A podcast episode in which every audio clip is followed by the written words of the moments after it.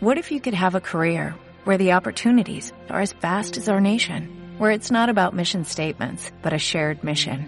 At U.S. Customs and Border Protection, we go beyond to protect more than borders, from ship to shore, air to ground, cities to local communities. CBP agents and officers are keeping people safe. Join U.S. Customs and Border Protection and go beyond for something far greater than yourself. Learn more at cbp.gov/careers.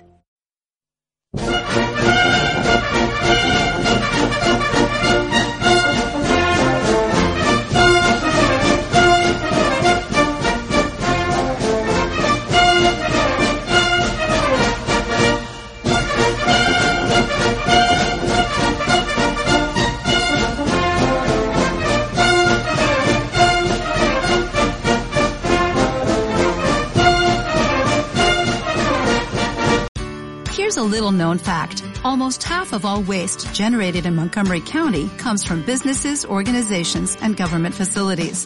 Reducing the amount of waste in your workplace will have a positive impact on our environment.